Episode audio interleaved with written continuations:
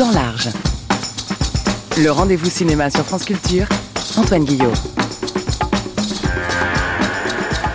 Des ciné Madeleine ce samedi dans Plan Large, Proust au cinéma et inversement avec Nathalie Bittinger, Thomas Carrier-Lafleur et Sophie-Catherine Gallet.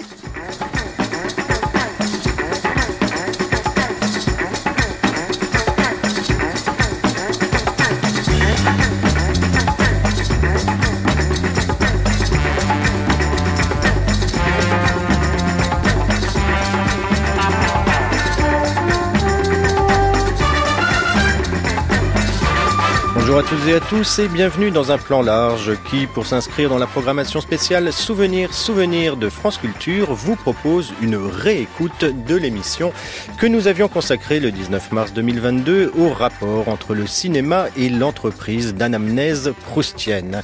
101 ans que Proust est mort et pourtant les adaptations de ses romans au cinéma se comptent sur les doigts d'une main gantée. La cause à une malédiction ancienne qui vit des cinéastes assez peu manchots comme René Clément, François Truffaut, Lucchino Visconti, Joseph Lozé ou Peter Brook s'y cassaient les dents et se noyaient dans les méandres de la construction, la profusion de personnages, plus de 200, et les liens souterrains entre les sept tomes d'à la recherche du temps perdu. La faute aussi a une réputation d'inadaptabilité du texte, de sa logique narrative et de son style spiralé, proprement littéraire et donc intransposable à l'écran. Or, non seulement les quelques films explicitement adaptés de la recherche, réussis ou non, sont autant de lectures singulières qui chacune éclaire l'œuvre d'un jour nouveau, mais on peut tout à fait interroger le cinéma, ce qu'il est et ce qu'il peut à partir de Proust. En témoignent tous ces cinéastes qui, sans explicitement l'adapter, sont plus ou moins implicitement proustiens et dont nous dénicherons certains dans cette émission. Qui plus est, l'écrivain tout sceptique qu'il ait été sur le cinéma naissant n'en a pas moins été cinéaste. Le premier cinéaste moderne dans sa façon de regarder la vie et le monde et de les retranscrire au-delà même de la narration. C'est en tout cas la thèse d'un de nos invités, Thomas Carrier-Lafleur, chargé de cours à l'Université de Montréal, qui il y a huit ans a publié un volumineux essai, L'œil cinématographique de Proust. Avec lui, Nathalie Bittinger, maître de conférence en études cinématographiques à l'Université de Strasbourg et autrice dans la revue Esprit d'un plus synthétique et néanmoins passionnant article Il était une fois Proust au cinéma. Pas de journal du cinéma aujourd'hui, mais une fervente lectrice de la recherche, Sophie-Catherine Gallet, qui en fin d'émission ira chercher son Marcel du côté de Sète dans le Mektoub My Love d'Abdelatif Keshish. Mais pour l'heure, première bouffée proustienne autour d'un chocolat chaud dans les jardins de Bagatelle.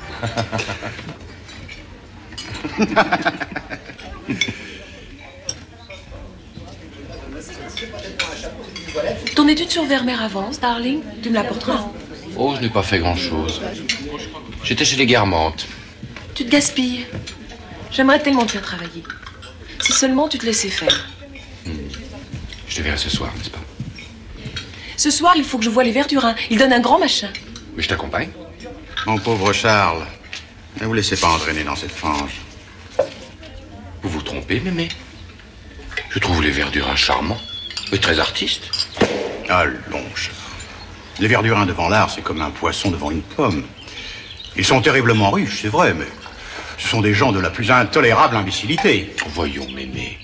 Mais c'est la vraie vie qu'on mène chez eux. Et on y est plus intelligent que dans le monde. Madame Verdurin peut parfois être ridicule à force d'excès, mais elle a une passion sincère de la peinture. Et de la musique aussi. Et, surtout le désir de faire le bonheur des artistes.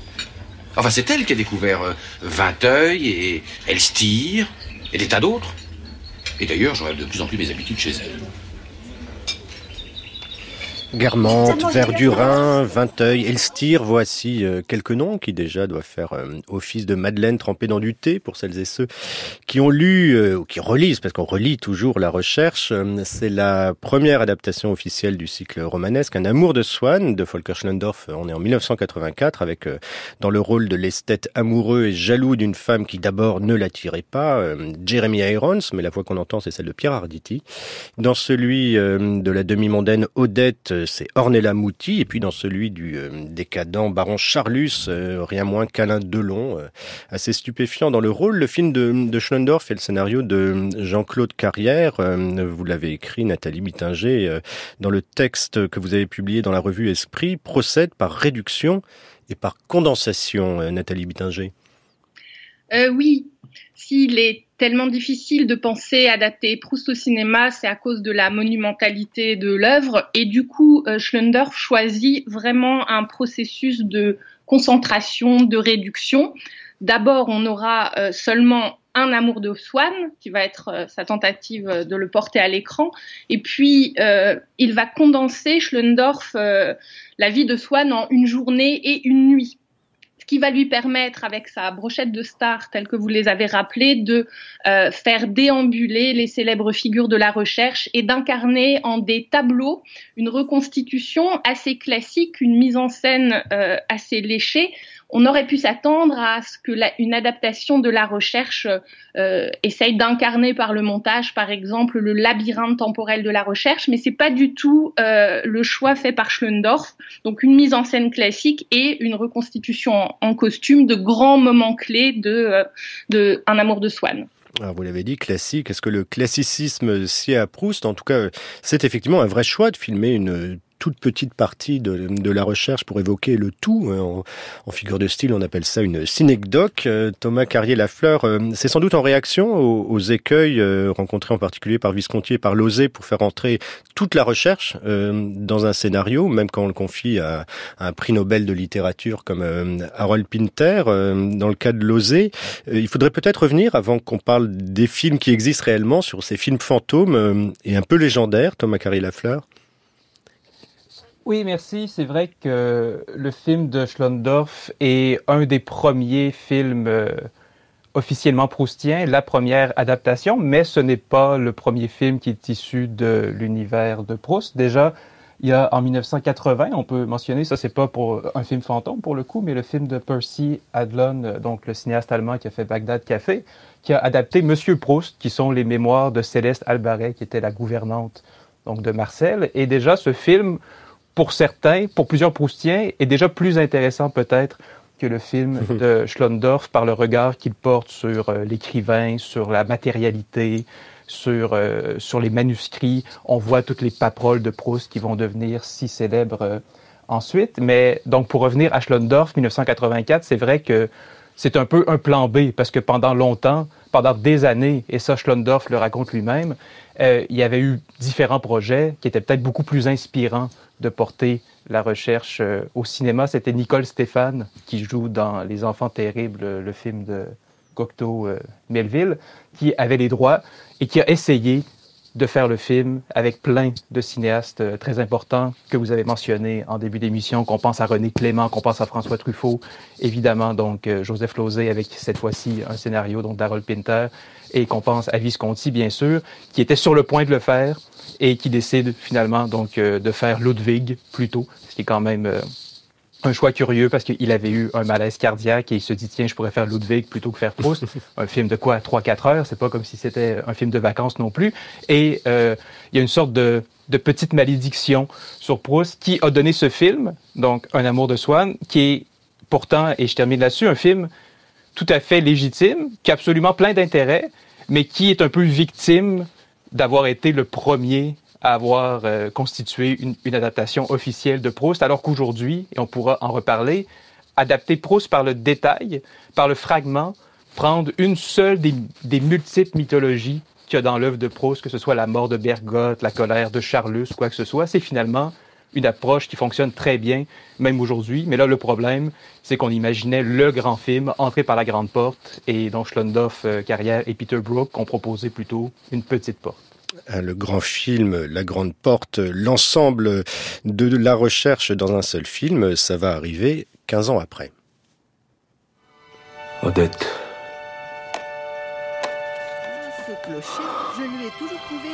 Grand-mère.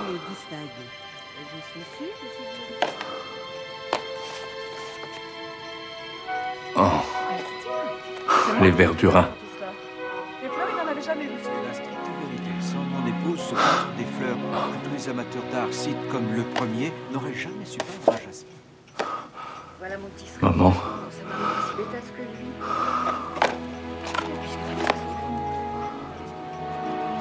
Papa.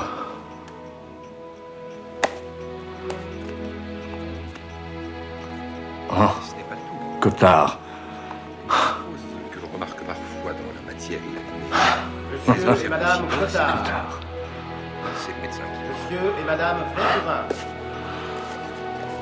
Madame de Forcheville. Le prince Robert. Robert de Saint-Loup. sur ce point, je suis d'accord avec mon oncle Le Charles. baron de Charlus. Rien à voir les films. La duchesse de Guermantes. Oui, qu'est-ce qu'il fait là, celui-là Madame de Farcy. Oh, encore papa. De Saint-Fiacre. Oh, marquis Rachel.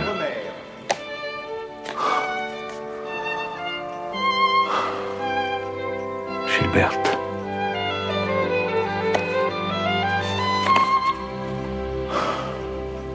Et moi?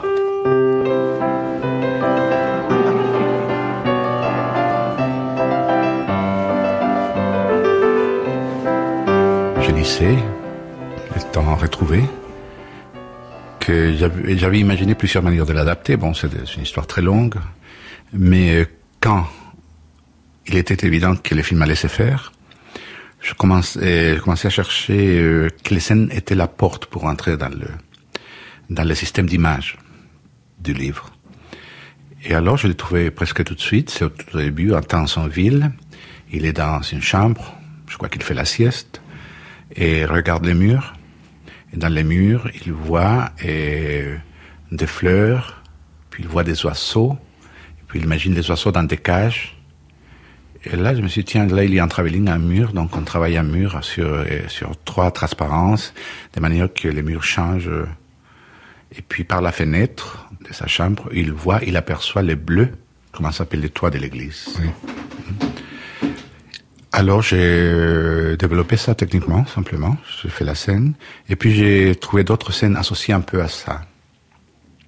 C'était un peu les scènes du pastiche qu'il fait de frère Goncourt, d'Edmond Goncourt plutôt. Et puis des images liées direct, indirectement le- les rapports entre les photos et le- les souvenirs. Les photos ne provoquaient pas les souvenirs, mais au contraire, dans les souvenirs, on trouvait des nouvelles photos qui provoquaient d'autres souvenirs. Et, puis ça, ça fonctionnait par des cycles de situations. C'est Raoul Ruiz lui-même qu'on entendait expliquer à Thierry Jousse euh, dans une euh, à voix nue, c'était sur France Culture évidemment en 2001, comment il avait procédé pour adapter euh, la recherche dans le temps retrouvé, euh, son film sorti en 1998, dans une démarche euh, proprement proustienne. Donc, euh, pour le coup, Nathalie Bittinger, il part d'une image, d'une sensation, il fait ressurgir tout un monde. Nathalie Euh, Bittinger. Oui, tout à fait. Euh, pour moi, Raoul Ruiz, il euh, rend hommage à Proust et à la recherche, à cette entreprise euh, démesurée de saisir par des bribes euh, cette, cette vie, cette tessiture des sentiments, des états d'âme et surtout ce rapport à la mémoire. Donc il lui rend hommage, mais en le passant au tamis de sa propre esthétique. Et du coup, ça donne ce puzzle temporel et baroque qui utilise toutes les potentialités du cinéma pour brouiller les temps, pour euh, les entremêler, incarner le jaillissement de la réminiscence.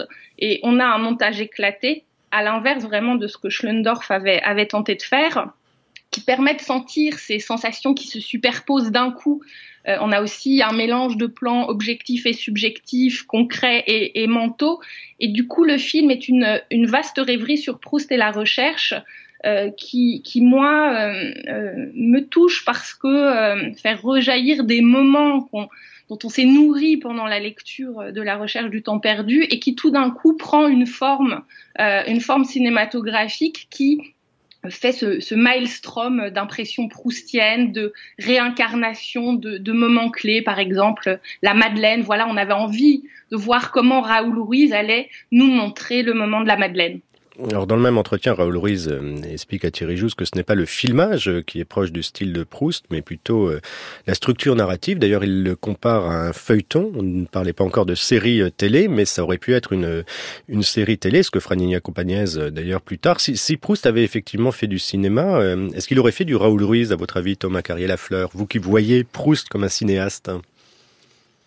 Euh, voir Proust comme un cinéaste, par ailleurs, euh, merci de me tendre euh, cette perche, mais c'était en effet le, c'était un peu le présupposé de la thèse sur laquelle j'ai travaillé de quoi 2010 à 2014 et qui a été publiée ensuite au classique Garnier, à laquelle vous avez gentiment fait référence. Mais c'est une thèse historiquement développée par plusieurs autres personnes et mon but c'était de voir comment est-ce qu'on pourrait l'appliquer avec ce qu'on sait aujourd'hui des adaptations. Et mais dès 1923 dans le numéro de la NRF euh, suite à la mort de Proust, un numéro hommage, il y a déjà un penseur qui s'appelle Paul Firenze qui disait que Proust, selon lui, était plus près du côté du cinéma finalement que du côté de la littérature et que pour comprendre son esthétique, et on est en 23 donc avec le cinéma muet, mais il faut aller voir du côté de cette technique encore relativement nouvelle.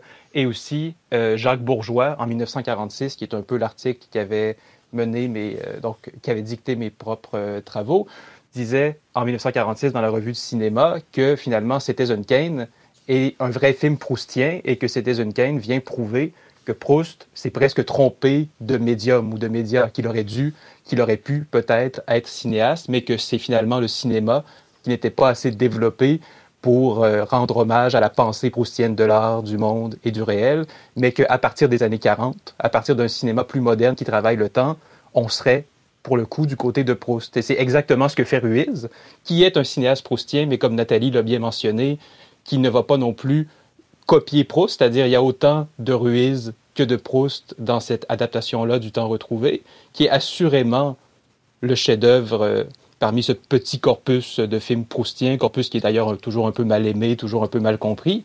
Et c'est le chef-d'œuvre parce que c'est une rencontre où il y a à la fois la vision de l'auteur cinéaste et la vision de l'auteur romancier, et il y a un maillage. Et pourquoi ça fonctionne si bien? Mon hypothèse est est-ce que c'est le film que Proust aurait fait? Sans doute parce que Ruiz est un cinéaste extrêmement théorique. Ruiz lit sans arrêt les philosophes. Ruiz donc avait, lu Deleuze par exemple qui parle d'image-temps, qui parle de Proust au cinéma et le temps retrouvé. Qu'est-ce que c'est dans l'économie narrative de la recherche du temps perdu? Ben déjà, c'est le dernier tome, ce qui est assez bizarre d'adapter par la fin, mais c'est une fin qui fait office d'observatoire, donc qui regarde tous les autres personnages et qui se souvient de tout. Donc finalement, c'est encore une fois une sorte de condensation, un peu comme l'était Un amour de Swann, mais là, c'est une condensation à la fin.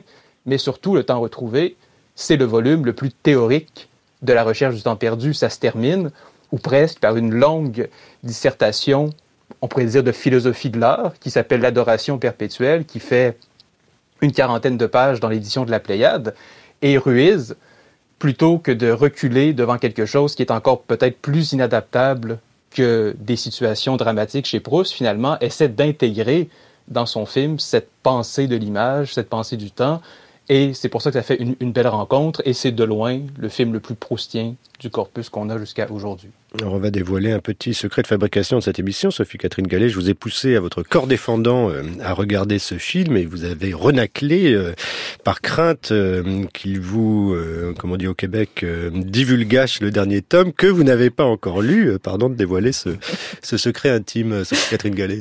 Oui, c'est vrai que je n'ai pas encore lu Le Temps retrouvé et j'étais un peu, bon, réticente, mais en même temps j'étais ravie parce que du coup j'ai découvert un, un film absolument merveilleux.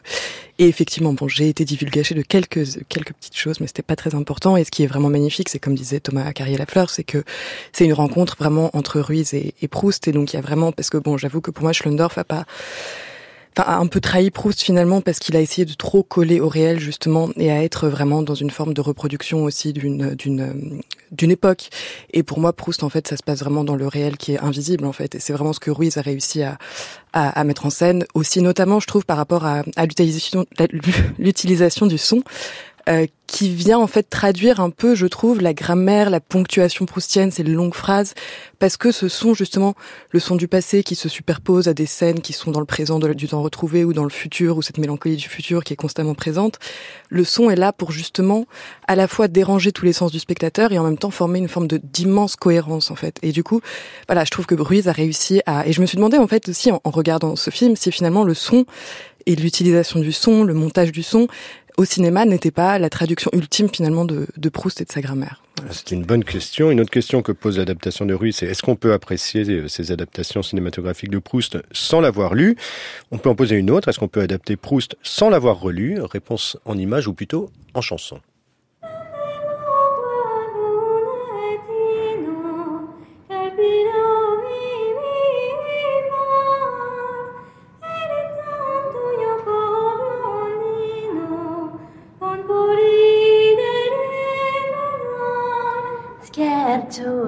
Sei ai dolci detti, io di quel risponderò.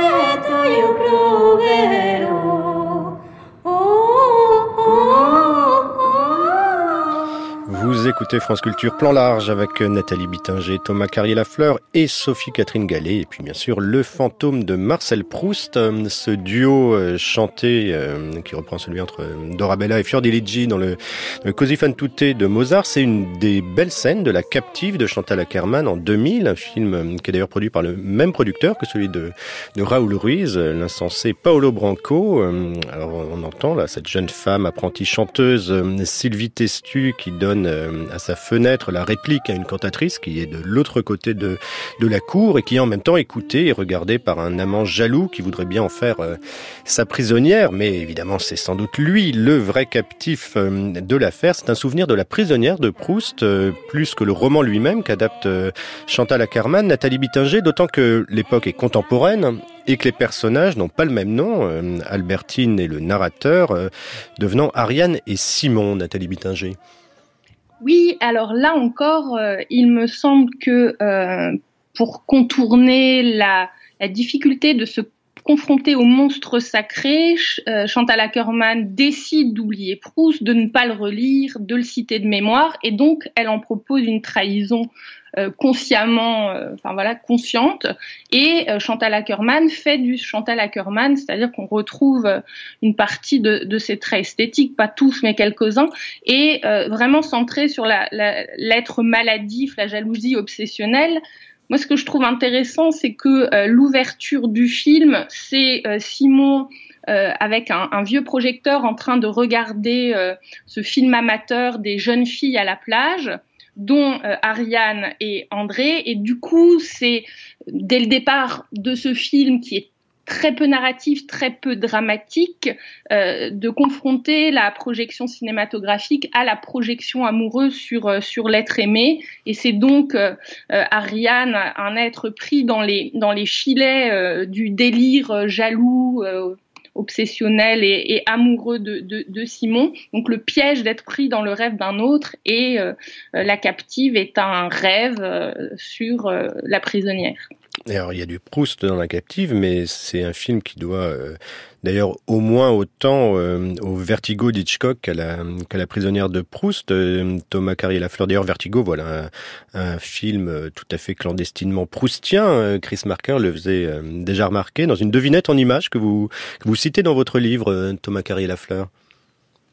Oui, certes, Chris Marker, c'est E-Memory qui était une œuvre multimédia, mais pour le dire dans le langage d'aujourd'hui, c'est un CD-ROM, donc on pouvait euh, faire jouer. Je pense qu'on peut le trouver maintenant sur Internet et euh, on se promène dans une espèce de parcours labyrinthique d'images chez Marker et tout à coup il y a la question qu'est-ce qu'une Madeleine?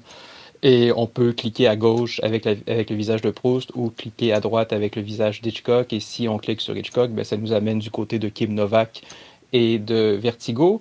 La captive est en effet le film de quelqu'un qui ne se définit pas comme, euh, comme proustienne, qui choisit volontairement de ne pas relire La recherche du temps perdu. D'ailleurs, on se demande même, certes elle l'a lu, mais est-ce qu'elle l'a lu de façon aussi attentive qu'un Ruiz qui lui vient théoriser Proust? On pourrait peut-être en douter. Le film est à la fois une trahison, mais en même temps est tellement personnel et témoigne d'une sorte d'affinité d'esprit avec Proust que, je serais presque. Je, suis même pas sûr que j'irais du côté de la trahison. Mais donc, c'est un film, comme je disais, sur, sur le regard. C'est un film sur essentiellement un regard passif sur, euh, sur la figure du jaloux, qui est une des grandes choses que Proust a léguées à l'imaginaire du cinéma et à l'imaginaire en général. On parle souvent du Proust de la Madeleine, du Proust des souvenirs, Proust du temps retrouvé, la belle époque, tout ça, mais aussi la recherche du temps perdu, et en particulier le cycle Sodome et Gomorre, La prisonnière et Albertine disparue, est un, sinon le plus grand roman sur la jalousie qu'on a pu avoir, à tout le moins, au XXe siècle. Et la jalousie crée quoi, justement? Crée un personnage qui n'agit pas, mais qui angoisse, un personnage qui essaie d'enquêter et de décoder les signes du réel pour comprendre tout le monde de l'autre. Et c'est l'histoire de Vertigo. Et c'est l'histoire également d'un autre film qui a été important pour euh, Ackerman, qui est Eyes Wide Shut, donc le dernier film de Stanley Kubrick. Et là, ici, avec La Captive, on est tout à fait dans un, dans un mélange entre adaptation, relecture, cinéphilie, qui montre une imbrication où on ne sait plus qu'est-ce qui vient de Kubrick, qu'est-ce qui vient d'Hitchcock, qu'est-ce qui vient d'Ackerman ou de Proust, et on est dans une espèce de mémoire totale qui est finalement celle que Proust décrit également dans son roman. Oui, et puis en le, transposant dans un monde euh, contemporain, en, l'actualisant, euh, c'est aussi une façon euh, de dire que ce que décrit Proust dans son cycle romanesque excède de loin le monde de cocottes, de gigolos, d'aristocrates en déclin et de bourgeois en essor de la recherche, Sophie-Catherine Gallet. Ah oui, je suis tout à fait d'accord, effectivement. Et, pour reprendre euh, ce que disait Thomas sur euh, l'imagination, je trouve que c'est vraiment ça, en fait, qui est merveilleux dans, ce film, c'est qu'effectivement, on est face à un, j'aurais tendance à dire, à un lointain cousinage avec euh, avec la prisonnière. On n'est pas du tout dans une œuvre jumelle, effectivement, mais ce qui est merveilleux, c'est qu'il laisse la place à l'imagination et de nouveau à ce qui n'est que palpable et effectivement à cette jalousie multiforme qui est constante dans la recherche et qui est toujours là et qui pour moi est vraiment le fil rouge finalement de, de la recherche et, et cette tentative bon de bien sûr de capturer le temps mais aussi de capturer l'autre en fait finalement et de se de, de se retrouver constamment face à ce mur de cette impossibilité.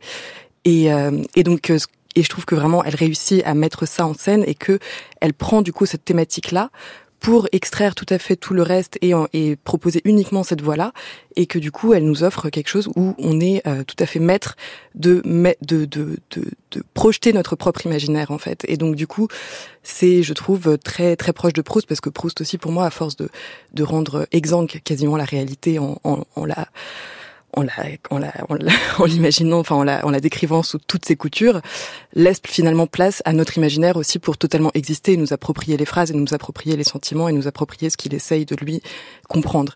Et, et c'est pour ça que finalement, je trouve que finalement La Captive est, est peut-être euh, le film le plus proustien de tout ce corpus euh, que que tu, que tu nous proposes, Antoine, aujourd'hui. que nous, nous vous proposons euh, tous ensemble, euh, grâce à nos invités. Alors, Proust sont aussi des fétiches. Hein. Dans les fétiches proustiens, on a pour l'instant euh, entendu du Guermantes, du Verdurin, du Charlus, euh, du Saint-Loup. On n'a pas encore parlé euh, du petit pan de mur jaune. Le voici. Qu'est-ce que tu fous? Bah, Je mets mon petit pan de mur jaune. C'est quoi ton pan de mur jaune? Bah, Bergotte, Vermeer, la vue de Delphes. Ah oui, d'accord, Bergotte, oui, le peintre. D'accord. Bergotte, le peintre. Mais non, mais Bergotte, c'est l'écrivain. Le peintre, c'est Elstir. Oui, d'accord, oui, bien sûr. T'as pas lu la recherche, toi? Si, je l'ai lu, la recherche. Je sais qu'on va pas le jouer, mais quand même. C'est quoi le petit mur jaune?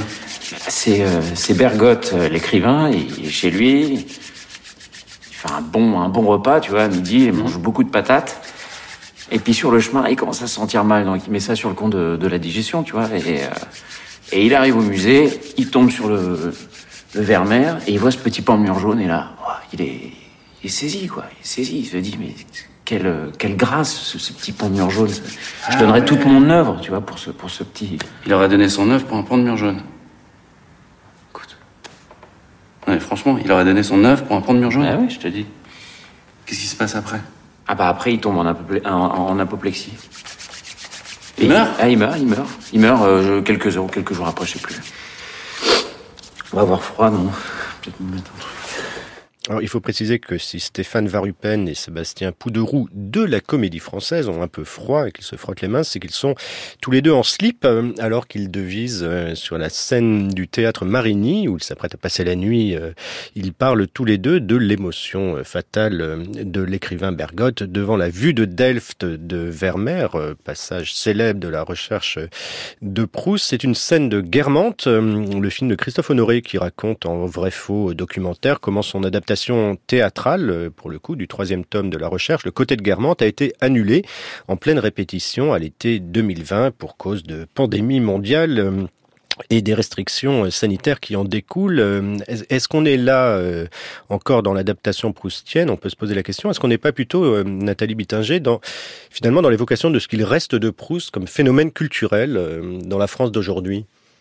Oui, avec euh, bah, la discussion que vous venez de passer, euh, euh, le fait que Proust est sur toutes les lèvres, que c'est le rêve de beaucoup de monde de lire un jour, mais souvent un jour, la totalité de la recherche. quand on l'a fait, on s'en souvient, je trouve, de manière émue. Et, et, là, vous avez des personnages, du coup, dans le quotidien du théâtre, comme vous l'avez dit, à demi nus, qui dévisent avec le personnage qui s'étonne de, l'extase artistique de Bergotte face au, pan de, mur jaune. Mais néanmoins, pour moi, hein, dans ce film, euh, Proust est vraiment presque fantomatique à la marge, euh, puisque ça me semble avant tout un film sur les acteurs de la comédie française et sur le, théâtre sans spectateur euh, au temps de la, de la Covid, avec la dimension d'autofiction de Christophe Honoré, qui euh, apparaît pour euh, dans son travail de metteur en scène et, de cinéaste. Et du coup, Proust est un peu dans les dans les marges dans les marges du film à cause euh, du, du, du, contexte hein, qui est ce projet d'adaptation de mise en scène théâtrale avorté et du coup, euh, ce film me semble aussi être euh, un film sur l'adaptation avortée et le passage d'un médium à l'autre et également d'une époque à l'autre, ce qu'on peut faire de Proust aujourd'hui, euh, en 2020, 21, 22. Et d'ailleurs, Christophe Honoré, à un moment dans le film, parle de, ces, de, de ce nombre de projets d'adaptation manqués, tels que celle de Visconti dont on a parlé tout à l'heure. Euh, oui, c'était un moment de, mise en abîme. D'ailleurs, on pourrait se dire, Thomas Carrier-Lafleur, que tout film sur Proust est une mise en abîme euh, de son adaptation. Que tout film sur Proust, euh, à tout le moins, porte en lui cette espèce d'exigence radicale du roman et s'inscrit dans cette histoire qui est faite en donc qui, qui est construite à coup de, de réussite et, et d'échec. Et en effet, Guermantes, est-ce un film proustien ou un film sur Proust? Assurément, donc je pense que vous parliez d'imaginaire euh, culturel, donc d'histoire culturelle.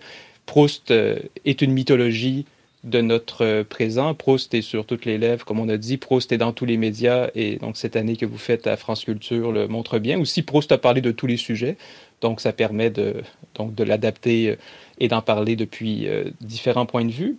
Le fait de parler de soi aussi dans un film, de faire une sorte d'autofiction, certes, Proust ne faisait pas de l'autofiction à proprement parler, mais tout de même, si on veut chercher une filiation de ce côté-là entre Honoré et Proust, qui est un peu lointaine, certes, mais qui fonctionne, Proust a inventé une nouvelle manière de parler de soi en littérature, ce qui est d'ailleurs euh, la raison pour laquelle il a été boudé par la critique pendant très longtemps. Donc la redécouverte euh, de Proust, euh, il faut attendre les années 1950 avec le Jean Santeuil, le Contre Sainte-Beuve, les publications posthumes. Et donc Proust serait présent et serait important pour honorer peut-être de cette façon-là. Et sur la mort de Bergotte, euh, si je peux me permettre, euh, qui est une des mythologies de Proust, qui est une des scènes euh, les plus les plus touchantes de la recherche du temps perdu, d'autant plus qu'elle est en partie autobiographique dans la mesure où ben, Proust n'est pas mort devant un tableau de Vermeer, mais Proust lui-même, comme l'écrivain Bergotte, est allé visiter une exposition et a lui-même eu un malaise. Mais cette, euh, cette mythologie, donc, était présente déjà dans un autre film qui est, qui est, peu, qui est, assurément peu connu, qui est un film du cinéaste expérimental John euh, Jost, qui s'appelle justement All the Vermeers in New York, et qui, qui reprend ce texte-là euh, de Proust, qui va être lu en français et en, anglais dans le film. Et il y a donc, Emmanuelle Cholet, qui est une des actrices de Romer dans L'ami de mon ami, qui joue dans ce film et qui se termine, donc je vais le divulgacher pour le coup, mais qui se termine par une reprise de La mort de Bergotte. Mais c'est un autre personnage qui meurt devant un autre tableau, donc de Vermeer, en- encore une fois. Donc c'est. Proust, souvent, c'est ce qu'on disait d'entrée de jeu aussi, peut euh, être repris en, en passant par une petite porte, en passant par une petite forme, en passant par le fragment. Et c'est des fragments qui, finalement, sont connus par plusieurs personnes qui n'ont jamais lu Proust, parce que ça fait partie d'un imaginaire collectif, plus que beaucoup d'autres romans. Et euh, ces deux films-là, donc, euh, le, disent très bien. Alors pré- précisément, euh, ces fragments sont connus par des gens qui n'ont pas lu Proust. Et alors, vous avez tous les trois évidemment lu et relu et re-relu Proust, mais est-ce que, selon vous, on peut apprécier les adaptations de Proust sans jamais l'avoir lu? Nathalie Bittinger Euh, oui, mais euh, à condition de, du coup de, voir avant tout le, prisme cinématographique et de voir euh, Raoul Ruiz dans Le Temps retrouvé, Chantal Ackerman dans La Captive.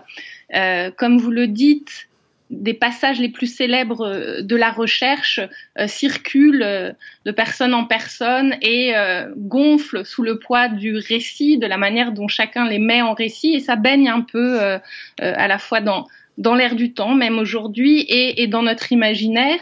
Alors bien sûr, euh, le plaisir pris euh, à la vision des adaptations pour un lecteur de Proust, c'est de voir comment des scènes qui nous ont tant marqué littérairement vont trouver euh, une forme de recréation grâce à la forme cinématographique, grâce au cinéma, tout ce qu'il peut dire sur euh, la réminiscence, l'empiètement des temporalités ou les, les sensations qui rejaillissent d'un coup en, en entendant une cuillère qui tourne dans la, dans la tasse à café ou euh, un pavé qui déclenche euh, une réminiscence.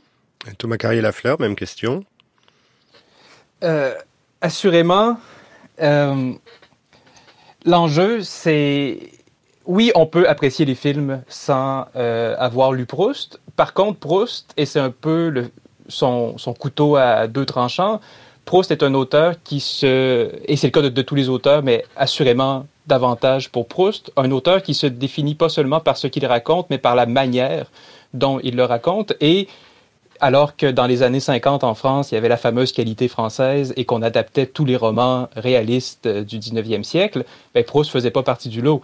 Et il y avait donc la fameuse méthode de Jean Orange et de Pierre Bosse qui était de prendre un certain nombre de scènes clés d'un roman et de le transposer au cinéma.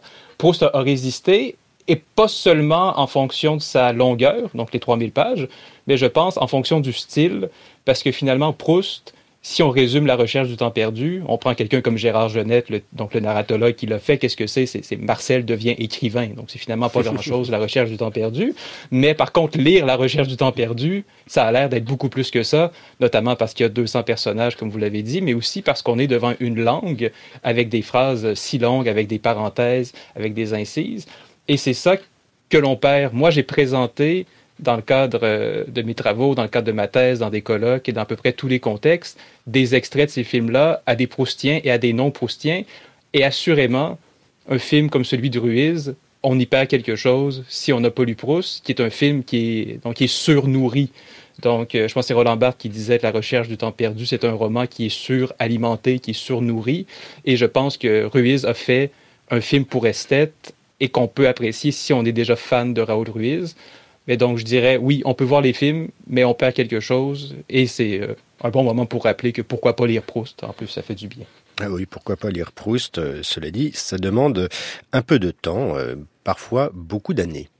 Je me pose la même question tous les jours depuis 35 ans.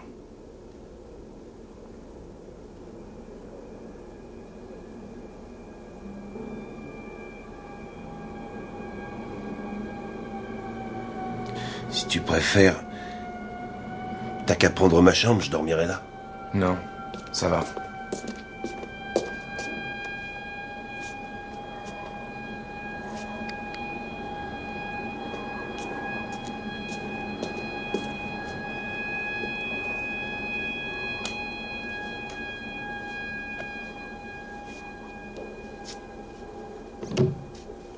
Comment va ta sœur? Ça fait des années que je l'ai pas vue. C'est une vraie vedette maintenant. On aurait dû s'en douter, hein Sur la ligne de départ, on connaît déjà le vainqueur. On connaît d'avance les vainqueurs et d'avance les tocards. Qui aurait misé un pénis sur toi?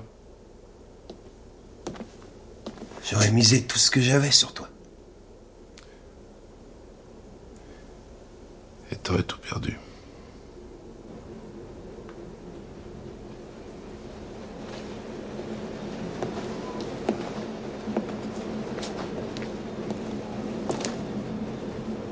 Bon, t'as l'air mort. Bonne nuit. Bonne nuit, Mo. Merci.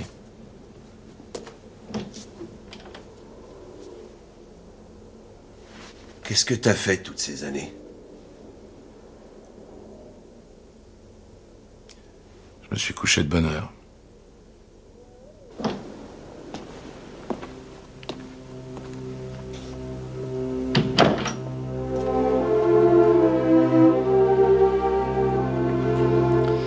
Et ce, pendant 35 ans. On peut donc dire que longtemps, Noodles s'est couché de bonne heure. Vous écoutez euh, France Culture Plan Large et c'est un extrait, euh, bien sûr, d'Il était une fois en Amérique, euh, chef-d'œuvre absolu de Sergio Leone en 1984. Et puis pendant cette musique qu'on entend, Dennio Morricone, l'ancien gangster joué par Robert De Niro, va aux toilettes, monte sur la cuvette, enlève le petit pan de mur, qui est Jonas, on dira, qui permet de voir l'ancienne réserve du bistrot. Et ce qu'il voit, c'est une scène primitive d'il y a 46 ans. Le plan d'après, c'est son regard enfant qu'on voit. Nathalie Bittinger, vous consacrez euh, une large part de votre article d'esprit à ce film euh, clandestinement proustien, une fable mélancolique sur le temps perdu, écrivez-vous.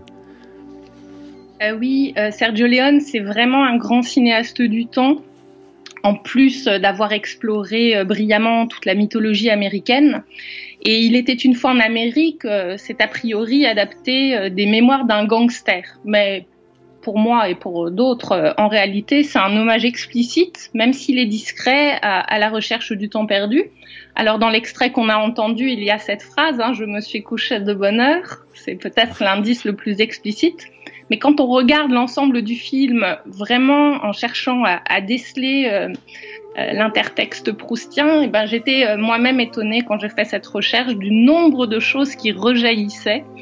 Euh, donc euh, déjà la forme du film, hein, c'est un énorme flashback entremêlé de l'Amérique des années 20 jusqu'aux années 60 qui n'est pas raconté dans l'ordre et où on a sans cesse des sauts temporels, des réminiscences, des rejaillissements du temps perdu, mais pour le seul spectateur. Parce que la mélancolie de Noodles, elle est incommensurable. Il est hanté par euh, la trahison qu'il aurait, euh, qu'il aurait fait à ses amis euh, en 1933, lors de la fin tragique de, la vie de gangster de, cette bande d'amis.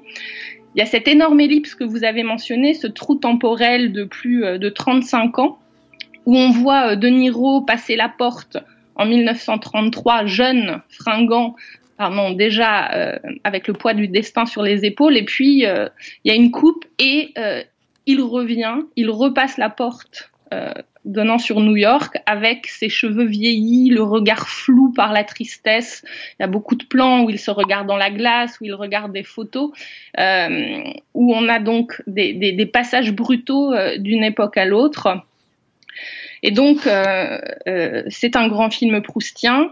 Pour moi, c'est un palimpseste de Proust. Euh, Sergio Leone réécrit Proust dans le cadre euh, de, ses, de ses 60 ans euh, new-yorkais pour raconter l'histoire de Noodles.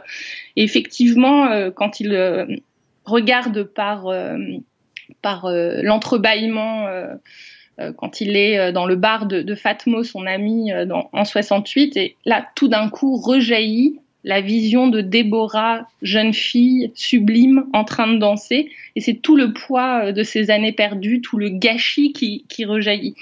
Et donc, à, d'autres moments, je ne veux veux pas tous les, les pointer, mais à, on a, on a, euh, on a l'impression qu'il y a des citations de la recherche qui, qui, qui, qui, rejaillissent à l'écran, par exemple quand il revoit Débo Déborah âgée à la toute fin, qui est à moitié euh, poudrée et démaquillée, puis il revoit également Max. Et là, on a l'impression que c'est euh, une interprétation euh, du bal des têtes euh, qu'on trouvait chez Proust. Oui, parce qu'en en fait, on aurait pu faire toute cette émission sans citer aucune adaptation officielle euh, de Proust. Euh, vous avez cité Thomas Carry-Lafleur tout, tout à l'heure cet article un peu visionnaire de Jacques Bourgeois paru en 1946 qui explique en gros le cinéma n'est pas encore prêt à adapter Proust, mais bientôt ça va être le cas. Et effectivement, le cinéma va être prêt quand, quand va apparaître ce qu'on appellera le, le cinéma moderne. Et Visconti, Antonioni, René, pour n'en citer que que trois vont faire des films euh, proustiens très rapidement. Oui, absolument. Et on pourrait faire tout un livre sur les films proustiens qui ne sont pas, comme vous mentionnez, des adaptations directes, avec l'idée que ce livre serait à la fois le reflet d'une certaine image de l'histoire du cinéma, mais aussi le reflet de la personne qui écrirait le livre, parce qu'on peut, une fois qu'on a lu Proust, et c'est un peu l'hypothèse euh, que j'essaie de développer depuis quelques années, ça donne une grille de lecture pour comprendre un nouveau rapport à l'image et surtout un nouveau rapport à la durée.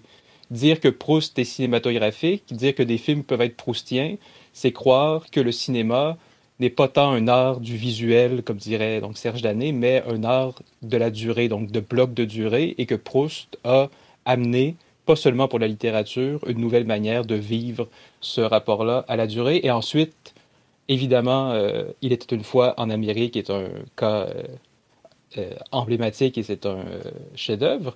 On peut prendre plein d'autres films qui, vous avez mentionné René, c'est ce que j'avais essayé de faire aussi dans ma thèse, mais ce qui est amusant, on va, je ne sais pas si c'est le cas pour Léoné, par contre, donc Nathalie pourra nous le dire, mais euh, René, c'est quelqu'un qui va se défendre de faire du Proust durant toute sa vie. Et du Bergson, j'avais retenu une citation dont René qui dit Proust, c'est quelqu'un que j'ai lu à 20 ans en 15 jours, mais d'affilée, 15 jours sans interruption, et puis je ne l'ai jamais rouvert. C'est comme Bergson que mes biographes m'attribuent comme une source directe et que je n'ai absolument pas lu. Donc, est-ce que c'est un désaveu? Est-ce que c'est des jeux de créateurs? Mais c'est, c'est euh, assurément une enquête qui est intéressante à mener en tant que spectateur, identifier des films proustiens, creuser la genèse de ces films-là et voir ensuite comment est-ce que le cinéaste ou la cinéaste euh, développe son rapport à Proust, sachant que Proust est pas nécessairement l'auteur qu'on veut citer à toutes les époques. Euh, Proust est une forme de distinction sociale. Certains se l'approprient donc très volontiers et d'autres, à l'inverse, vont résister. Quelqu'un comme René va citer beaucoup plus la bande dessinée que Proust. Mais assurément, on voit les films de René comme Je t'aime, je t'aime. C'est difficile dans ce choc des durées, dans cette espèce de montage constant, dans cette liberté c'est difficile de pas, quand on a lu Proust, voir du Proust là-dedans. Ensuite, est-ce que c'est l'héritage de Proust, l'héritage de René ou le mien et le vôtre? Donc la question reste ouverte.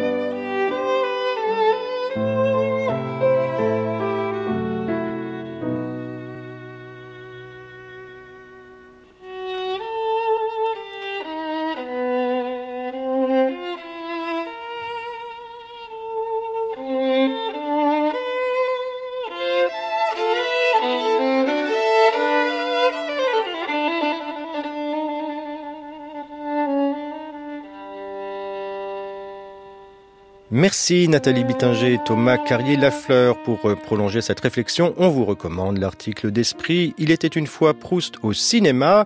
L'œil cinématographique de Proust, c'est dans la bibliothèque proustienne des classiques euh, Garnier. Et encore le numéro 4 de la revue d'études proustienne entièrement consacrée au sujet et que vous avez coordonné Thomas Carrier-Lafleur avec Jean-Pierre Sirois-Trahan avec notamment une étude très poussée du film de Ruiz par Guillaume Lavoie. Où se niche Proust aujourd'hui? Eh bien, peut-être plus du côté de Sète que de Honfleur, ici comme là-bas en tout cas. On se fait, comme le petit Marcel, gourmandé par sa maman. C'était pour regarder des films toute la journée, rester dans le noir, fallait rester à Paris, hein. Qu'est-ce que c'est ça? Un film. Toujours tes films. Oui, c'est bientôt fini. C'est bientôt fini? Non, non, mais tu éteins, tu auras le temps de le voir. Regarde les films la nuit. Hein? Oui. Allez, viens, chérie. Je l'arrête, je l'arrête. Chérie. Ouais, tu es tout pâle, là. Pff, Toi, alors, je t'assure, hein, rester dans le noir comme ça. Hum? Tu vas profiter de ta journée, hein? Oui, je vais sortir. Mais oui, il faut aller au soleil, tu vas à la plage, tu vas t'amuser. Hum? Tu manges pas avec moi? Non, j'ai pas le temps, chérie, je dois aller euh, prendre la relève. Hum? Ah, Tika, euh, là déjà, elle doit être en train de s'énerver. T'as vu comment elle fait? Au restaurant, hein? Derrière le comptoir, elle est toujours en train de râler. Elle tire la tête, les clients, elle leur fait même pas de sourire.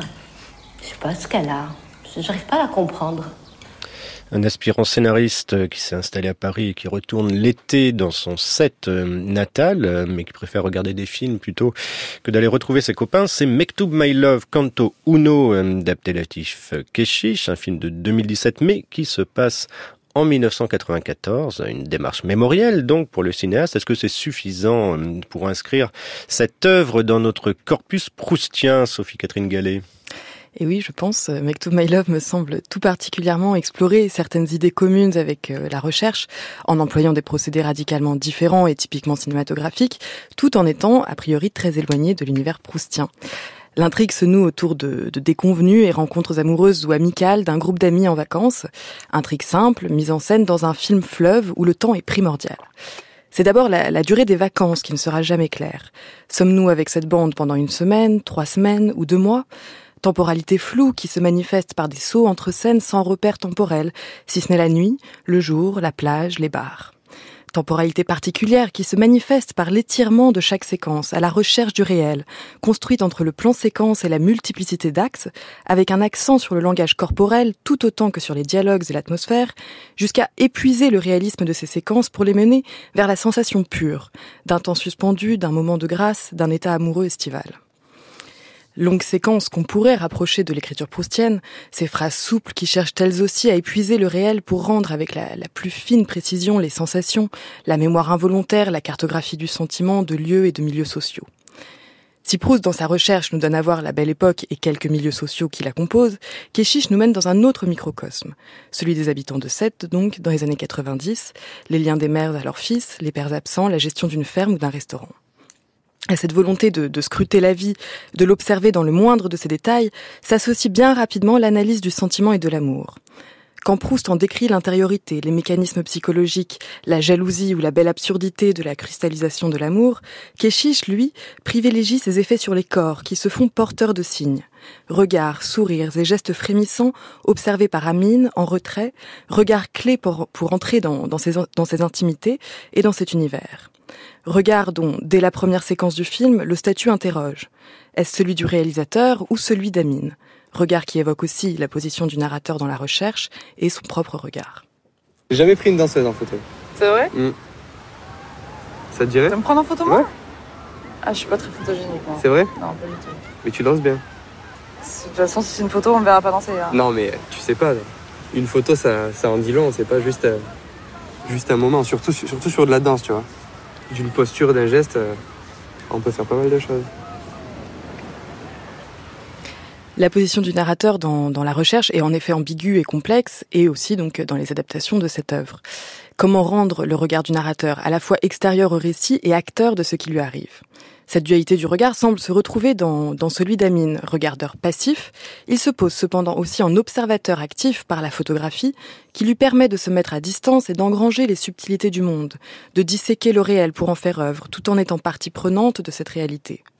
Mais ce regard n'est pour autant que son regard à lui, tandis que le regard du réalisateur, différencié de celui d'Amine, se perçoit notamment dans cette fameuse scène d'introduction où certains plans changent de statut, du regard d'Amine à celui du réalisateur, montrant ce qu'Amine ne peut voir.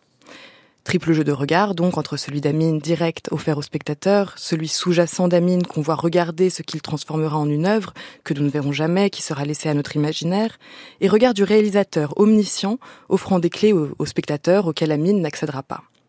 Ambiguïté en miroir de l'ambiguïté du regard du narrateur dans la recherche, où l'analyse par le détail de l'intériorité des personnages allie le regard omniscient de l'écrivain, omniscient de l'écrivain, pardon, à celui du héros.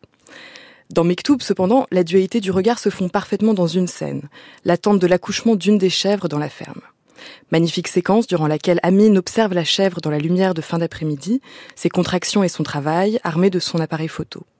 Plusieurs plans alors se confondent dans le silence et la solitude entre le regard patient du cinéaste et celui d'Amine, provoquant pour le spectateur une rare émotion face à cet afflux de réalisme poétisé par la lumière et l'atmosphère.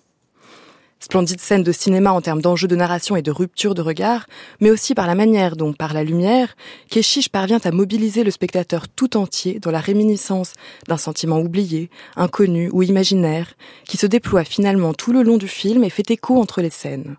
Lumière de pleine journée à la plage où on croirait sentir le soleil, lumière de fin d'après-midi accompagnée de bruits de pas sur les graviers, alliant l'image et le son pour transmettre la fine mélancolie qui accompagne les fins d'été. Ces petits moments fugaces issus d'une courte sensation que Proust sait aussi si bien saisir par l'écriture. Comme sa fameuse Madeleine, porteuse de réminiscences, ou encore la première phrase de la prisonnière, qui dit parfaitement le semi-éveil, la douce inquiétude, la mélancolie du début de journée sans autre repère dans le noir d'une chambre que la teinte d'une lumière entre les paupières closes ou le grain des bruits venus de l'extérieur.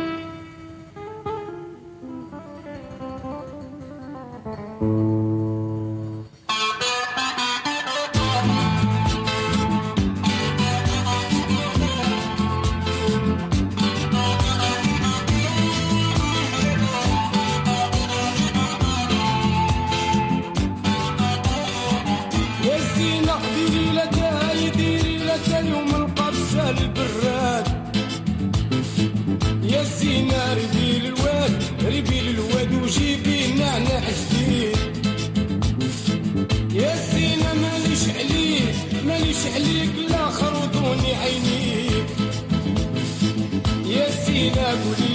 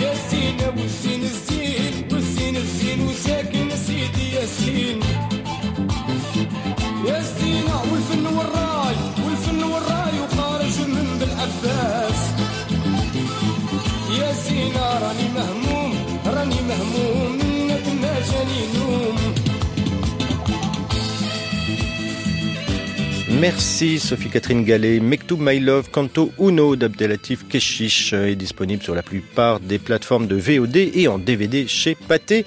En attendant peut-être un jour la sortie de sa très radicale suite Mektoub My Love Intermezzo, toujours inédit depuis sa projection polémique à Cannes il y a 4 ans. Plan large, c'est fini pour aujourd'hui. À la prise de son, euh, Dimitri Paz et Noé Chaban. L'émission était préparée par Marceau Vassy, Anne-Vanessa Prévost et Juliette Marcaillou et réalisée par Anne-Laure Chanel et Louise Devillard.